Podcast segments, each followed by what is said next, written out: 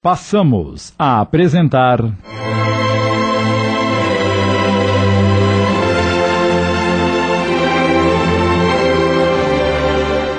Doutor Esperanto.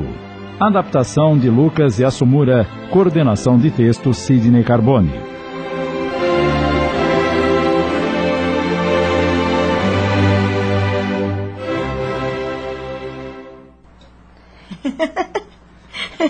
Você fez uma verdadeira salada de línguas, Lázaro. é mais ou menos isso, querida. Só que com a esperança de que ela possa agradar a todos os paladares.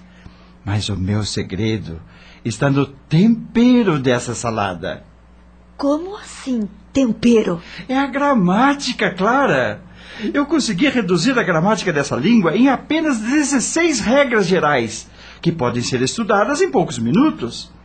Nenhuma outra língua no mundo tem isso. Mas e, e essa pronúncia difícil?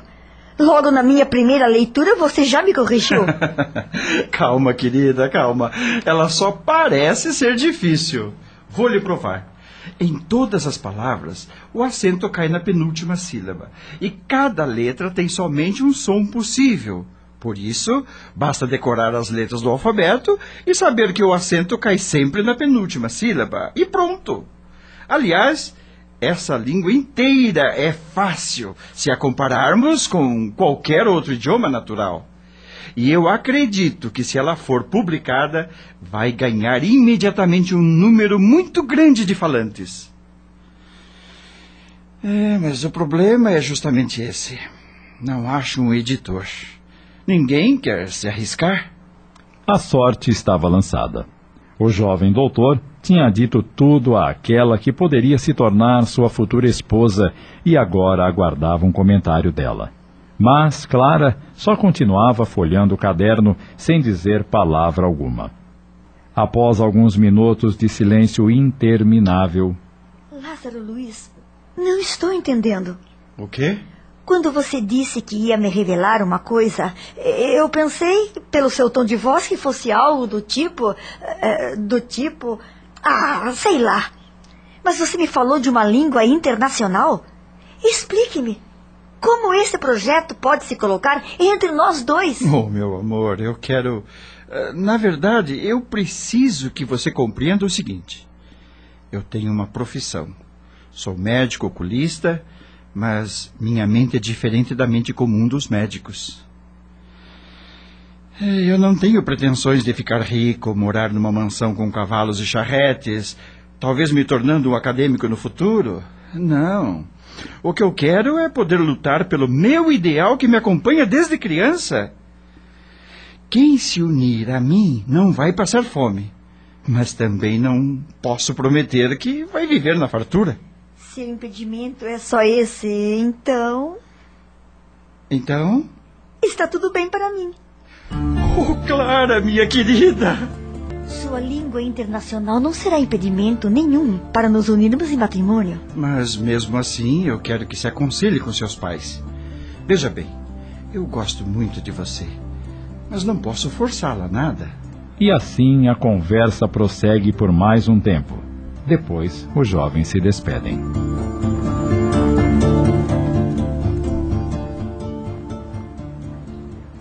Clara está feliz e muito tranquila. Para ela, não havia problemas que se interpusessem para destruir seu sonho de casamento. No entanto, era justamente o jovem doutor Lázaro que se preocupava agora mais do que nunca, como se estivesse arrependido de ter aberto a boca. Afinal, o pai de Clara é um comerciante respeitado, prático. Jamais aprovará um idealista para marido da filha. E agora, Lázaro? Quais ventos soprarão em sua direção?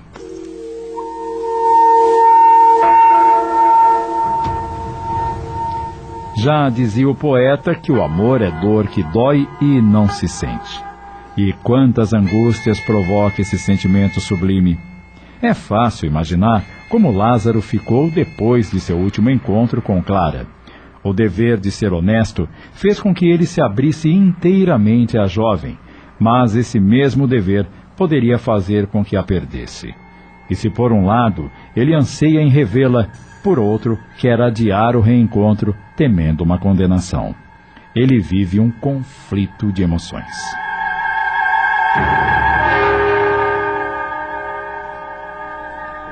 Dois dias se passam e, finalmente, certa tarde, ela surge na porta de seu consultório. Lázaro! Clara! Ela fica parada na porta e aqueles minutos para ele simbolizam uma sentença de morte que um juiz está prestes a proferir. Ou será sentença de vida? Será que ela vai dizer: ficaremos juntos eternamente? Ou então, adeus para nunca mais? Como ele não dizia nada, tão surpreso e ansioso estava, ela perguntou sorrindo. Como é, senhor doutor? Não vai me mandar entrar? Ah, ah, claro, claro, desculpe. Entre, entre, por favor. Está tudo resolvido, meu querido. Fiz o que você me pediu. Me aconselhei com meus pais. E. E. E então? Papai concorda com sua ideia. Sério? Seríssimo. Conte-me como foi. Por favor, repita as palavras dele. Calma. Você está muito ansioso. Foi simples. Me reuni com papai e mamãe e expliquei a eles o seu projeto. Disse tudo o que você me falou sobre a língua e no final, papai simplesmente adorou a sua ideia. Sem nenhuma restrição? Quero dizer, pelo fato de eu ser um idealista? Meu pai sempre diz que eu sou um idealista incorrigível. Meu pai confia na sua honestidade e bom senso, querido. Ele gostou tanto da sua ideia que quer conversar com você a respeito. E você, Clara? Está decidida a ser minha companheira na luta por esse ideal? Nas aulas de filosofia, aprendi que ideais exigem um mestre e discípulos que possam acompanhá-lo. Mas não dispensa a ajuda de outras pessoas que não sejam exatamente discípulas. então, fique o Senhor sabendo que eu quero ser uma dessas pessoas. E para começar, tomei uma decisão. Muito bem, futura senhora Zamenhof. Posso saber qual foi essa decisão?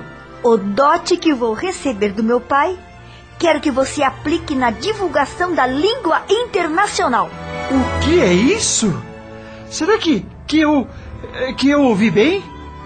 Depois de tantos anos de sofrimento, obstáculos, de isolamento e angústia, estou recebendo um presente de verdade?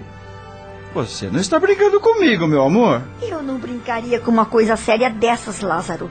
E faço isso porque eu amo.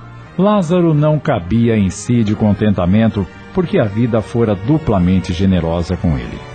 Afinal, estava para se casar com a mulher que tanto amava e tinha encontrado nela uma companheira de batalha.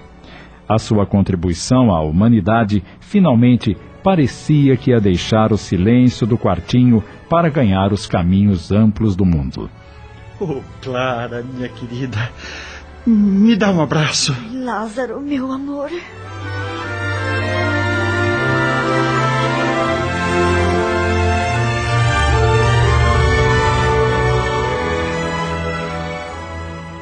Estamos apresentando Doutor Esperanto. Voltamos a apresentar Doutor Esperanto. Adaptação de Lucas e Assumura. Coordenação de texto Sidney Carbone.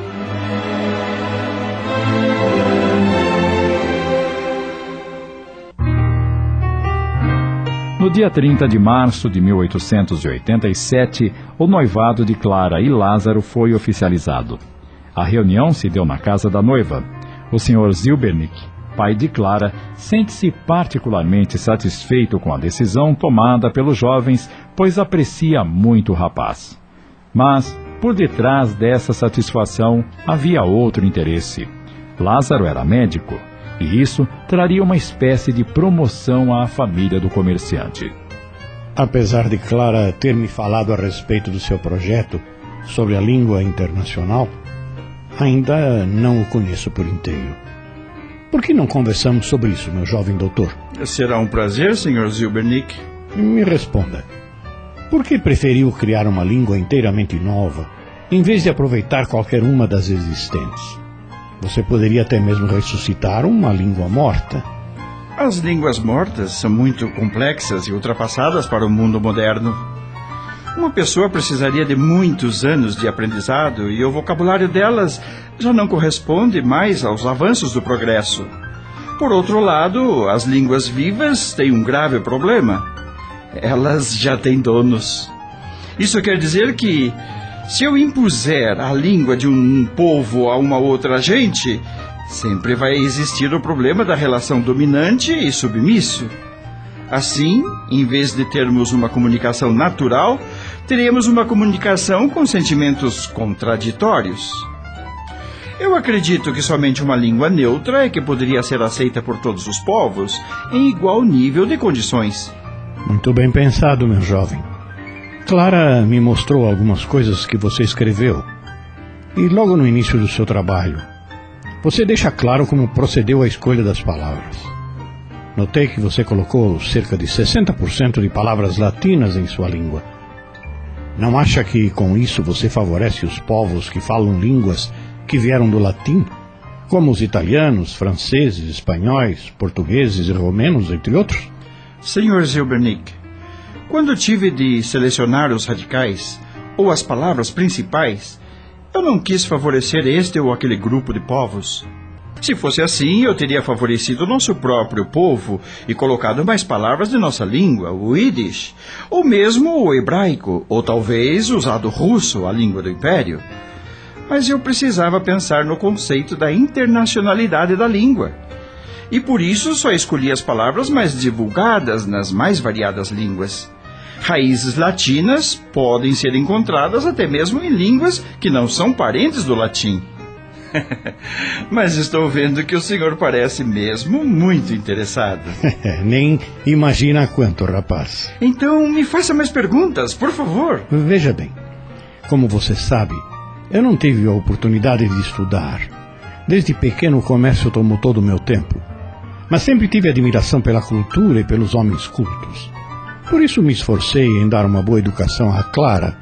E quando ela me falou do seu plano, percebi que estava diante de algo inusitado, algo que sempre procurei e que também poderia ajudar de alguma forma. E o senhor me ajudou muito, me aceitando como futuro genro. Ora, ora, meu caro doutor, não seja modesto. Se fosse só isso, eu poderia dizer: sou eu quem lhe agradece por pretender se casar com a minha filha. Há algo que eu quero que saiba, meu jovem. A ajuda em que pensei dar é de outra espécie. Minha Clara me disse de suas dificuldades em encontrar um editor para sua língua internacional. Façamos o seguinte: eu vou financiar a primeira edição do livro, está bem? Está. Está falando sério? É evidente que sim. Conversei com minha esposa e ela está de pleno acordo. Será meu presente de casamento a vocês. E também uma pequena contribuição para a concretização de uma grande ideia. Eu. Eu nem sei como lhe agradecer, Sr. Zilbernick. Faça minha Clara feliz e eu me sentirei gratificado. Apesar de emocionado, Lázaro se sente nas nuvens. E a bem da verdade, quem não se sentiria? Clara foi a fada que lhe abriu as portas desse mundo. Mas Lázaro é muito experiente nas adversidades da vida e sabe que mais cedo ou mais tarde terá que descer do mundo dos sonhos para as estradas mais poeirentas e pedregosas da realidade. Felizmente, seus futuros sogros jamais serão empecilhos em sua empreitada. Ou deveríamos dizer, missão.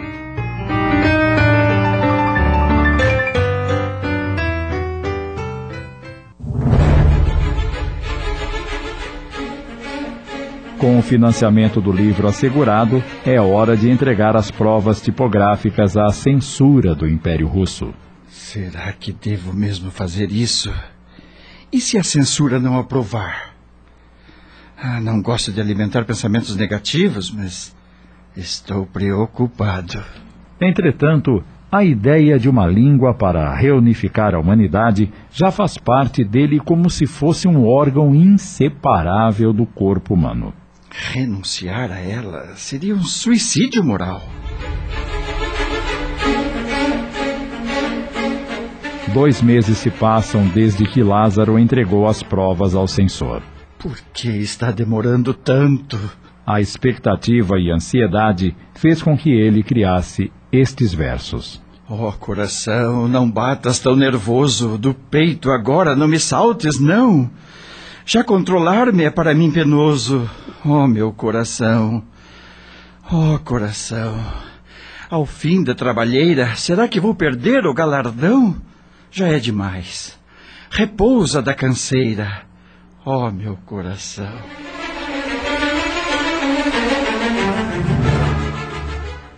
Finalmente, em 2 de junho de 1887, sai a autorização da censura. O primeiro livro da língua internacional, como foi intitulado, foi lançado no dia 26 de junho de 1887. É um livro escrito na língua do Império, o russo, e que se apresentava como Primeiro livro da língua internacional de Doutor Esperanto.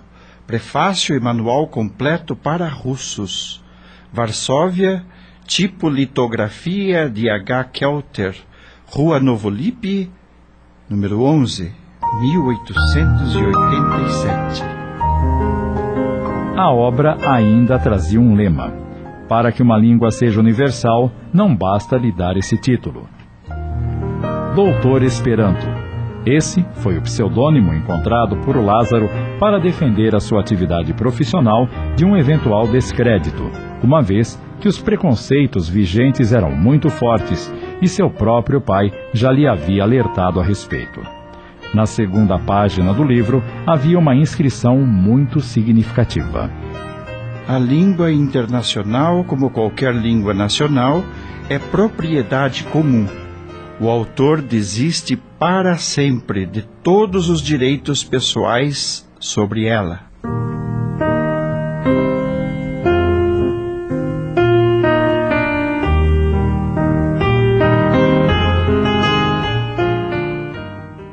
Acabamos de apresentar.